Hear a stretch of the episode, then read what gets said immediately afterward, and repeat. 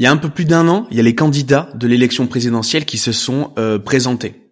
Et il y a eu bah, du coup une candidature qui a fait euh, plus de bruit que les autres, c'est celle d'Éric Zemmour. Éric Zemmour, c'est un candidat qui polarise énormément.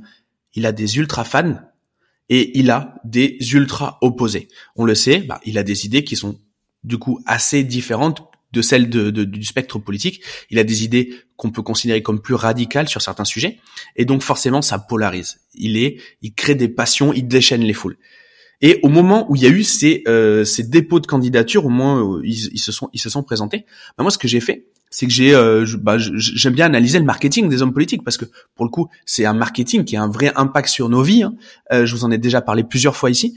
Et ce que j'ai ce que j'ai remarqué, c'est qu'en gros, ben, le texte que Zemmour a, euh, a récité, a lu pour euh, pour son allocution, euh, sa, candidature à la présidence.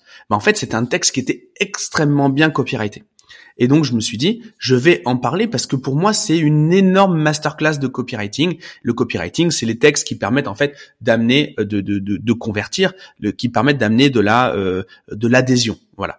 Euh, quand j'ai un, un, copywriting sur euh, sur un produit physique de e-commerce, bah, le but c'est d'avoir un ajout au panier pour pouvoir faire une conversion. Bah, quand je mets, quand je copyright une allocution euh, pour un candidat euh, à la présidentielle. Ce que je veux, c'est que euh, y ait un bulletin de vote qui soit mis dans une urne au moment au moment du premier et du second tour. Donc voilà. Donc j'ai parlé de ça.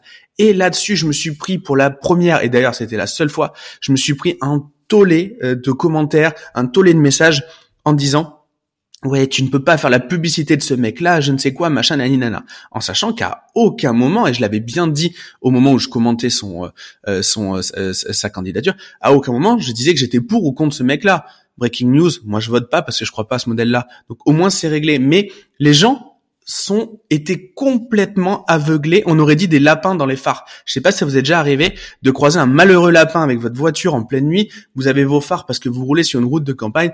Le lapin, il est au milieu de la route et quand il vous voit arriver, il est par... il est tétanisé, il est paralysé. Bon, mais là, en gros, c'était les gens qui écoutaient Mastory qui avaient l'impression que je faisais l'alo, que je faisais l'éloge de Zemmour euh, et, euh, et, et c'était pas du tout, du tout, du tout le cas. Euh, en l'occurrence, j'aurais pu le faire si j'avais envie et je m'autorise à le faire le jour où j'aurai envie de le faire pour lui ou pour quelqu'un d'autre je fais ce que je veux et puis à la limite, bah, les gens ils sont pas obligés de suivre mon compte.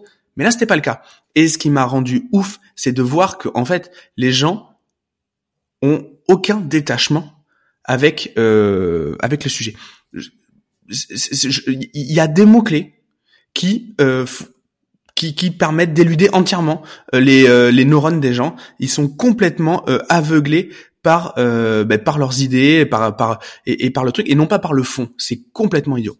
En tout cas, ce qu'il y avait à retenir dans euh, le, le dans l'allocution de Zemmour, c'est que c'était extrêmement bien travaillé et c'était extrêmement scolaire. Donc on avait plein de choses à apprendre. Et là-dessus, moi, mon avis, c'est que plus on est détaché de ses idées, toujours pareil. Hein, je dis pas que c'était mon cas, je dis pas que c'était pas mon cas. Euh, plus on est détaché de des idées de la personne, ou même quand on est détaché d'une marque, si moi aujourd'hui, moi je suis un homme de 33 ans, euh, si vous me parlez d'une marque de vêtements féminins, je me sens pas hyper concerné, je mets que des t-shirts noirs et puis je mets que des t-shirts de mecs. Euh, donc du coup, si vous me parlez d'une robe, d'une robe de Cézanne ou de je sais pas où, de de de de de, de, Stella et Suzy ou je ne sais quoi, j'essaie de vous répéter les trucs que ma nana me raconte. ben en fait, je veux pas, je, enfin, je, je me sens pas concerné par le truc, mais par contre, je vais pouvoir avoir les grosses ficelles marketing.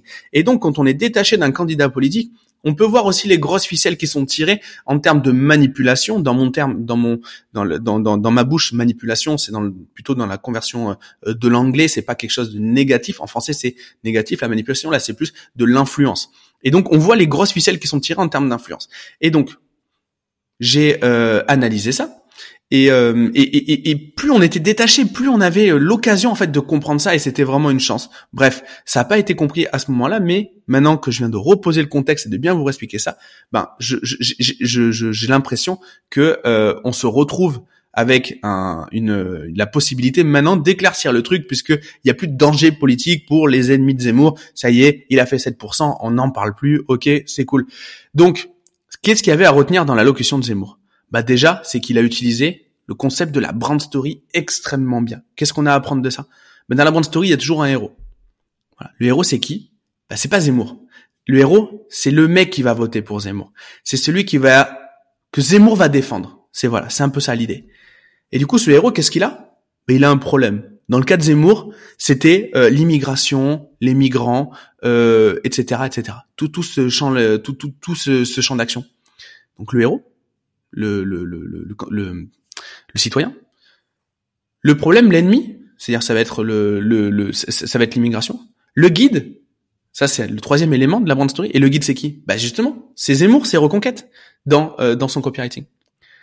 Ensuite, il y a un plan. Bah, c'est clairement bah, le programme, les idées.